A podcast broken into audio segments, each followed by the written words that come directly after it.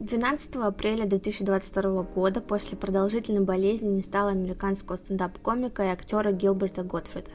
Гилберт был известен своим фирменным визгливым голосом, забавным прищуром и, конечно, преждевременным юмором. Он вообще любил грязный и черный юмор, иногда даже слишком. Его называли королем too soon, что переводится как слишком рано. Именно это ему и выкрикнули однажды, когда он впервые публично пошутил про трагедию 11 сентября на прожарке Хью Хефнера, которая транслировалась всего через 2-3 недели после происшествия.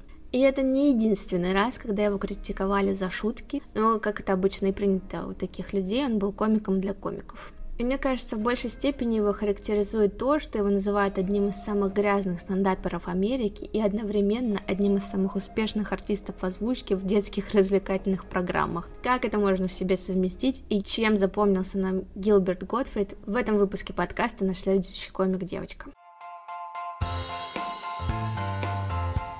Гилберт родился в Бруклине, в Нью-Йорке в 1955 году. Он начал заниматься стендапом, когда ему было всего 15 лет, и тогда же он бросил школу, что с его стороны было достаточно смело для юного и скромного еврейского мальчика. И Гилберт говорил, что поэтому отец считал его полным лузером. И, к сожалению, его отец умер, когда ему было всего 17 лет, так что он не увидел, э, как сын стал реальной звездой. Очень забавная история есть про его отца. Вообще у них э, была еврейская семья, но которая просто знала, что они евреи, не особо соблюдала традиции. Ну, типа, у него не было бармитсвы, и они ели свинину, например. Его отец и дед управляли хозяйственным магазином, над которым э, они жили семьей. И этот магазинчик э, был так себе. Это был такой хозяйственный магазин, в котором, если что-то ломалось, то просто заделывалось скотчем. Такой хозяйственный магазин. И Гилберт рассказывал, что было время, когда дети активно нюхали клей, и по закону им нельзя было продавать клей просто так, и он должен был идти типа в комплекте с каким-то конструктором. И его отец продавал детям клей с конструктором, заметил, что они выкидывают конструктор почти сразу, как выходит из магазина, и он просто стал подбирать этот конструктор и перепродавать его следующим маленьким наркоманам. И так он делал, ну просто типа раз 500. И мне кажется, это кое-что объясняет о Гилберте и о его семье. Поначалу Гилберт относился к стендапу тоже как к наркотику. Ему очень нравилось выступать, и он хотел делать это вообще постоянно. Правда, он не понимал, получается у него или нет, но на самом деле у Гилберта такой стиль юмора, как бы на грани абсурда, что действительно не всем приходится по вкусу, и мне кажется, понятно, почему он не понимал. Еще он говорил, что не верит тем людям, которые обучают стендапу, потому что вот он сам обрел свой стиль только после многочисленных выступлений, чего и советует всем делать, как можно больше просто выступать. В 1980-м он стал актером шоу Saturday Night Live, и он говорил, что это было худшее время для СНЛ. Тогда впервые сменили состав шоу, это был типа шестой сезон, по-моему, что-то такое. И состав полностью сменили, и для зрителей это было, конечно, так себе. Это Гилберт всегда говорил, что это как если бы там это на пятом сезоне э, сменили бы состав сериала «Друзья». Конечно, это не сильно понравилось всем. Помимо этого, атмосфера среди авторов и актеров была накаленная. Авторы могли специально писать стрёмные роли для актеров. Например, вот для Гилберта написали специально роль, где он весь скетч просто лежит в гробу. И авторы конкурировали между собой и могли специально не смеяться на читках. В общем, представляете, какое недружелюбное сообщество. И реально как будто бы неудачное время для работы в СНЛ. Поэтому Гилберт продержался там всего год, так особо и не раскрылся на самом деле, и его уволили. Но этого хватило, чтобы его немного заметили и начали звать в другие проекты. Например, вот в рекламу для MTV. Те короткие ролики стали хитом и помогли Готфреду попасть в поле зрения молодой аудитории. Следующий большой успех пришел ему после того, как Билл Косби увидел ролики MTV и попросил Готфреда пройти прослушивание на роль в его ситкоме «Шоу Косби». И в течение нескольких следующих лет Готфрид несколько раз появлялся в этом популярном шоу. Потом он снялся в фильмах «Полицейский из Беверли-Хиллз 2» и «Трудный ребенок 1 и 2», и это вышло очень удачно. К тому моменту Готфрид уже как бы понял свою фишку, обрел свой уникальный голос и манеру выступления, и его стали звать на различные шоу гостем, типа вечернее шоу с Дэвидом Леттерманом и сегодня вечером с Джейм Леном.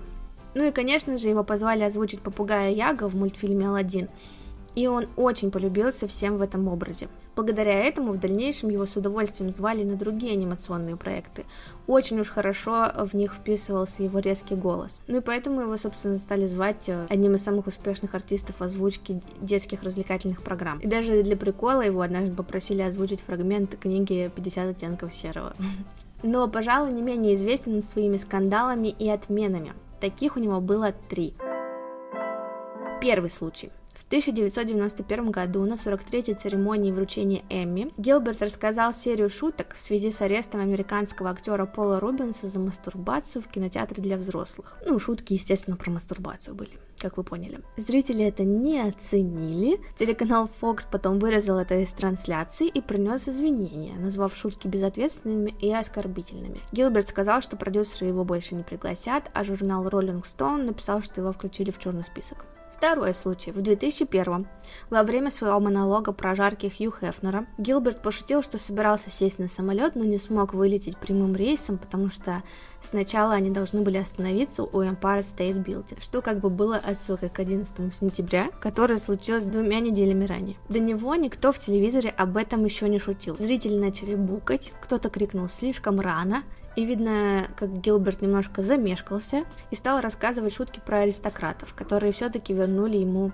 расположение аудитории. Этот монолог про аристократов потом использовали в фильме 2005 года, который так и назывался «Аристократы». После этого случая его даже немного преследовали люди, типа поджидали репортеры, ну и говорили что-то типа «как тебе не стыдно?». Третий случай в 2011 году, и получается, что Гилберт так попадался раз ровно в 10 лет. В марте 2011 он опубликовал в Твиттере 12 шуток о цунами в Японии. На самом деле шутки были не такие уж жесткие, там типа была вот, например, шутка «Япония очень продвинута, они там не ходят на пляж, пляж приходит к ним. Ну, как бы реально ничего такого, по-моему. И, естественно, все начали его клеймить за это, и компания Affleck, талисманом которой он являлся 11 лет, уволила его, так как 75% своего бизнеса она имела именно в Японии. Ну, что они сделали некрасиво, так это просто они нашли похожий голос на голос Гилберта и продолжили выпускать рекламные ролики в том же стиле, что довольно странное решение.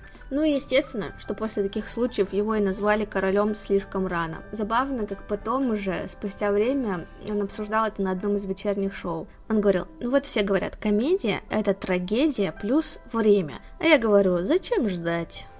Со своей будущей женой Дарой он познакомился на вечеринке Грэмми. Они встречались 10 лет, и потом она уговорила его все-таки пожениться и уговорила его завести детей. Она говорила, мы встречались 10 лет, и все это время он приходил к нам каждый вечер и смотрел телевизор, потому что я платила за кабельное. Общем, он был скрягой. Он страшно боялся женитьбы и детей, считая, что это как-то испортит его комедию, но в конце концов он решился и доверился Даре, ну, как она говорит. На его поминках она также рассказывала, как на их первое свидание он заказал один рисовый пудинг на двоих. Ну и много других милых и забавных подробностей об их жизни. В последние годы она помогала ему записывать подкаст Gilbert Gottfried Amazing Colossal Podcast, в котором обсуждались классические фильмы и интервью со знаменитостями старого Голливуда. У пары родились двое детей, девочка и мальчик, когда Гилберту уже было за 50 и они такие же милые и забавные вообще, как Гилберт, их можно увидеть в документалке. Да, про Гилберта сняли документальный фильм, который был больше похож на хоум-видео, но я имею в виду по атмосфере и непринужденности. Просто один режиссер-документалист захотел снять про него фильм, начал всем ходить и говорить, что снимет этот фильм, и в процессе вот этого познакомился с лучшей подругой жены Гилберта. Она связала их, и Нехотя они согласились. Хотя думаю, что жена настояла, а Гилберту некуда было просто одеваться. Он не хотел, чтобы его так снимали, потому что он очень скромный, ему дико неловко на себя смотреть, когда он не играет какую-то роль. И дико неудобно, когда его хвалят или говорят «я люблю тебя». Он из тех, кто ничего не говорит в ответ.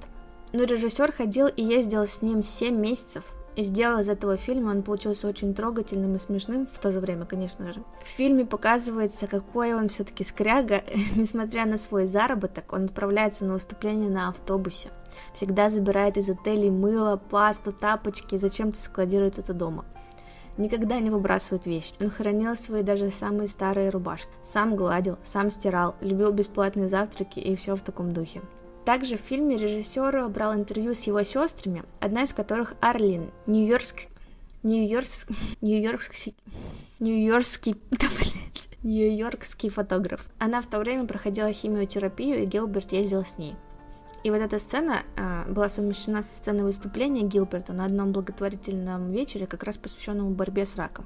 И он должен был выступать со стендапом после трогательной речи отца, у которого дочь болела раком. И там показывается, что они с женой Дары, будучи на вечере, думали, блин, это будет полный провал. Но в итоге все сработало наоборот.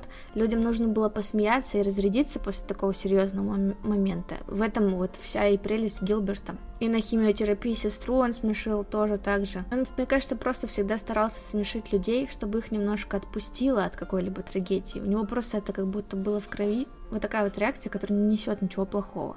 Например, когда у его жены умерла бабушка, она ему плакала, что ей так жалко, что она больше не сможет ей позвонить, а Гилберт сказал, не, ну ты можешь ей позвонить, она просто не возьмет трубку. И Дара говорит, что она рассмеялась, и в этот момент ей стало чуточку легче. Мне кажется, вот в этом и весь Гилберт. Вообще, конечно, в последнее время в Америке осуждение за шутки набирает все больше оборотов, и Гилберту с его циничным чувством юмора становилось несладко.